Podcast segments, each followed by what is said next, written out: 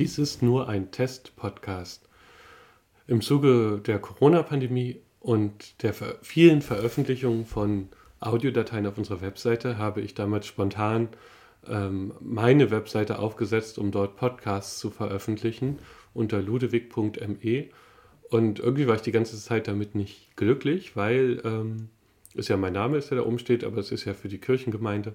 Und da wir die Podcasts noch eine Weile weiterführen wollen, ähm, haben wir gedacht, wir ändern die Webseite und ähm, ich will jetzt gerade durch diesen Test-Podcast schauen, ob die Umleitung auch so funktioniert, wie ich mir das vorstelle. Und die neue Webseite ist dann heidekrautbahn-kirchen.de. Das wird aber auch jetzt überall so verlinkt, sodass ich glaube, dass man im Alltag den Unterschied erstmal gar nicht merkt.